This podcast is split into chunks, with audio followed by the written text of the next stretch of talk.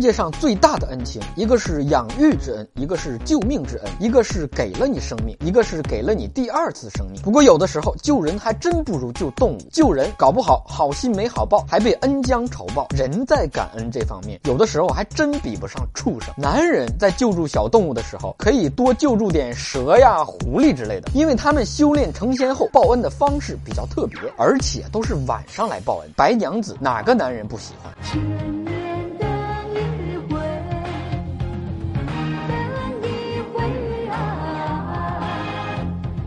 狐狸精哪个男人不想要？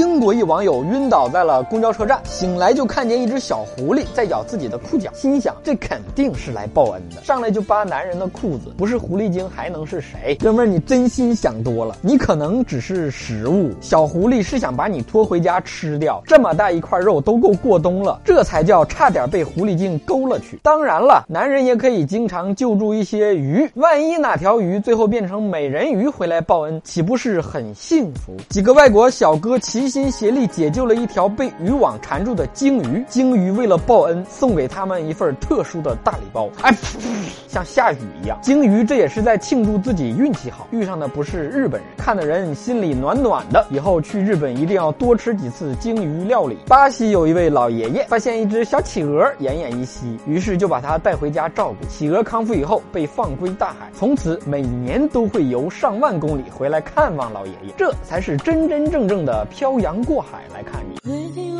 用了半年的积蓄，漂洋过海的来看。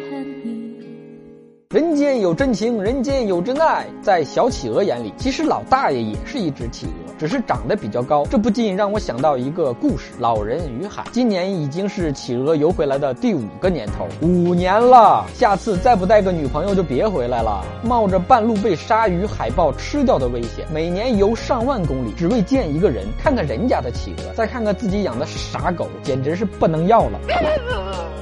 很多人都有疑问，说这老爷爷是怎么知道企鹅什么时候回来的呢？很简单，小企鹅每次游回来上岸都要抖一抖，我上线了。大爷，我就想问你一句，人家企鹅大老远来来回回游了那么多次，你到底什么时候能充个 QQ 会员？企鹅是很可爱的动物，而天鹅却是很高冷的动物。要不怎么叫癞蛤蟆想吃天鹅肉呢？你说同样是鹅，差距怎么这么大呢？国外一小哥看到一只天鹅被铁丝困住，就好心救了它。为了报恩，天鹅温柔地缠绕在小哥的脖子上，小鹅一人成了会发热的围脖，限量版时尚天鹅绒围巾。小伙儿，你听过一个故事没？其实这个是天鹅公主，亲一下就变成大美女了。不信你试试。哎哎哎，让你亲鹅，你这是干嘛呢？这画面让我想到了一段历史：日俄战争，鹅的攻击性非常强，战斗力可不是盖的。小的时候被大鹅追过、咬过的人都懂。论看家护院，鹅可比狗强多了。鹅鹅鹅，曲颈像围脖。一只鸭子听说这件事后也想效仿，挂在主人的脖子上，结果拉了主人一脖子热乎屎，差点变成挂炉烤鸭。是鸭子就安安静静的做鸭，不要东施效颦。丑小鸭会变成白天鹅，并不是因为它努力，而是因为人家本来就是天鹅，没有天鹅的基因，却非想干天鹅的事儿，最后只能变成铁锅炖大鹅。今天的瞎扯淡就先扯到这儿，想夸想骂想打想赏的，可以给我的微信公众号留言，微信号是小东瞎扯淡的汉语拼音全拼。下期再扯。